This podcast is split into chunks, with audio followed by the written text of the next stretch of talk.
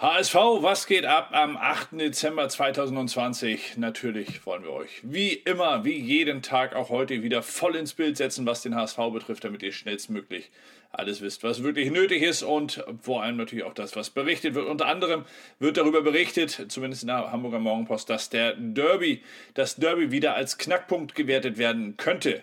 Das Spiel gegen den FC St. Pauli verfolgt den HSV wie ein Fluch, heißt es hier. Und da werden natürlich Parallelen zur Vorsaison gezogen, wo nach dem Derby auch der FC St. Pauli abschmierte.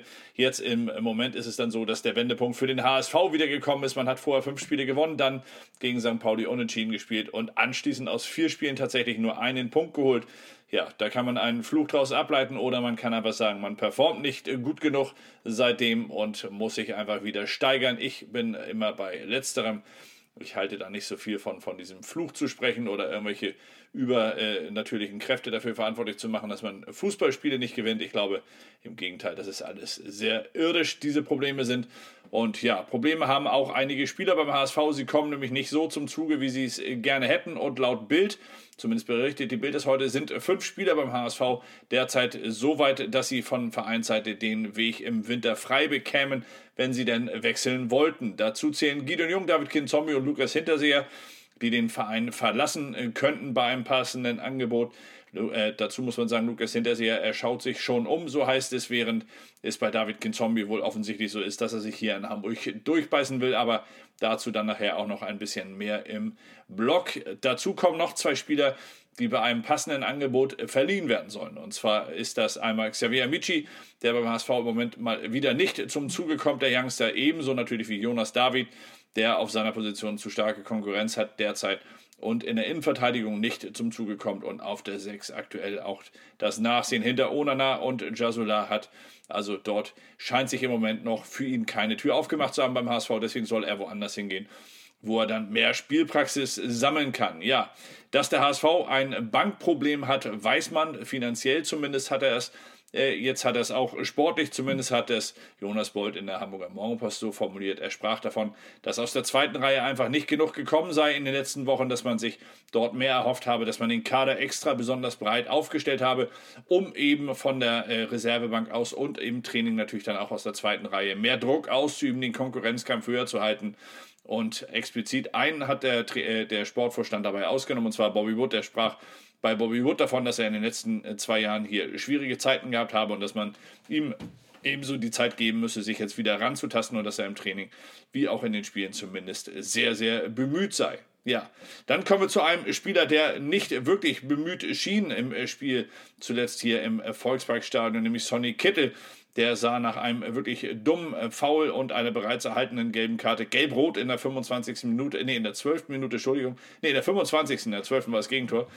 Da erhielt er schon eine gelb-rote Karte und natürlich durfte man über diese gelb-rote Karte schimpfen. Es war eine saudumme gelb-rote Karte. Das muss man einfach mal so festhalten.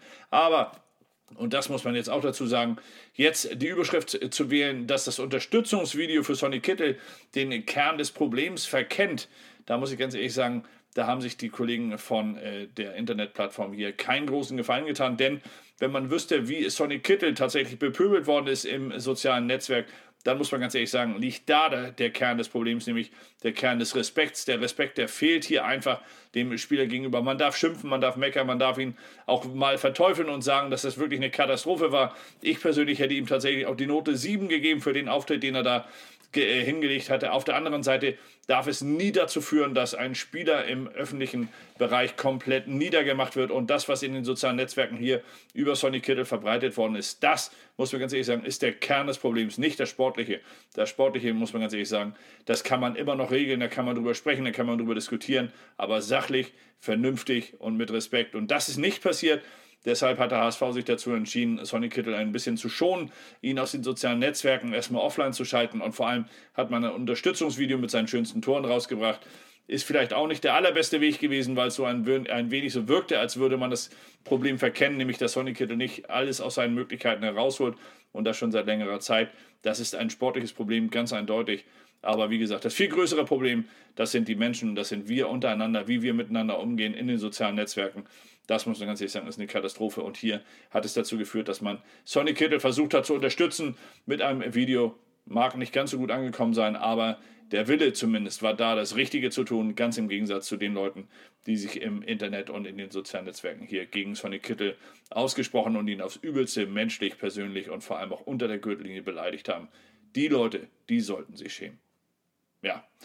Ja, nicht schämen muss sich Colin Benjamin und zwar weder für sich noch für seine Familie. Im Gegenteil, er wurde jetzt auf der fünften Windhoek Fashion Week war er tatsächlich eingeladen worden als Model. Der Namibier, der beim HSV äh, spielte früher und hier als Publikumsliebling äh, galt. Ich kenne ihn tatsächlich schon sehr lange aus seiner Zeit bei Germania Schnelsen noch, als er damals hier angekommen ist. Ein toller Mensch, ein toller Fußballer einer, der dem HSV aktuell vielleicht fehlt vom Typ her, einer, der auf jeden Fall den HSV ins Herz geschossen hat und jetzt in Namibia gerade eine zweite Karriere aufzubauen scheint. Er ist als Model mit seinem Sohn dabei gewesen, mit Zürich, so heißt der Sohn, der war auch mit dabei und durfte sich ein wenig Taschengeld verdienen. Auf jeden Fall haben die beide eine richtig gute Figur abgegeben bei der Winter Fashion Week und ja, mal sehen, vielleicht ist er ja bei der sechsten Winter Fashion Week dann wieder dabei als Model. Wenn er so gut angekommen ist, wie auf den Fotos aussah, kann ich mir das auf jeden Fall sehr gut vorstellen. Und das soll es dann auch schon für heute soweit gewesen sein, für diesen HSV. Was geht ab? Ich hoffe, und das muss man ganz ehrlich sagen, ich hoffe, dass ihr den, diesen, äh, diese Meldung mit Sonny Kittel ein wenig ernster nehmt. Ich werde im Blog auch nochmal darauf eingehen, denn das, was in den sozialen Netzwerken abgeht, das ist einfach unterirdisch, das ist dramatisch schlimm. Einen Spieler wirklich mal nicht zu mögen, einen Spieler vielleicht auch richtig doof zu finden oder einen Spieler zu kritisieren, weil er schlecht gespielt hat, meinetwegen auch mit Kraftausdrücken wie Arschloch zu bezeichnen und dergleichen, das ist alles noch im Bereich dessen, was auch ein Sonny Kittel mit Sicherheit ertragen würde, auch wenn das schon deutlich unter der Gürtellinie ist. Aber ihm dann wirklich persönlich zu drohen oder ihm äh, am Ende dann auch noch wirklich ganz, ganz äh, äh schlimme äh, Sachen an den Kopf zu werfen, die wirklich in kein offenes Netzwerk gehören, das ist einfach falsch. Und das muss aufhören. Da muss ich wirklich etwas tun. Da müssen wir was dran ändern. Fangen wir doch damit an. Jeder Einzelne für sich fängt damit an, zu gucken, ob er selbst da etwas tun kann. Ich hoffe, dass ich das mit diesem Aufruf ein wenig gestartet habe für meinen äh, Bereich und werde das noch fortsetzen im Bereich des Blogs und natürlich in allen anderen Foren, in denen ich noch so unterwegs bin. Also achtet ein wenig drauf, wie ihr miteinander umgeht, wie wir miteinander umgehen. Dann wird es alles auch wieder gut werden, auch mit dem HSV. Also bis dahin. Euch allen einen schönen Abend, genießt ihn, wo auch immer ihr seid und vor allem bleibt gesund. Bis dann.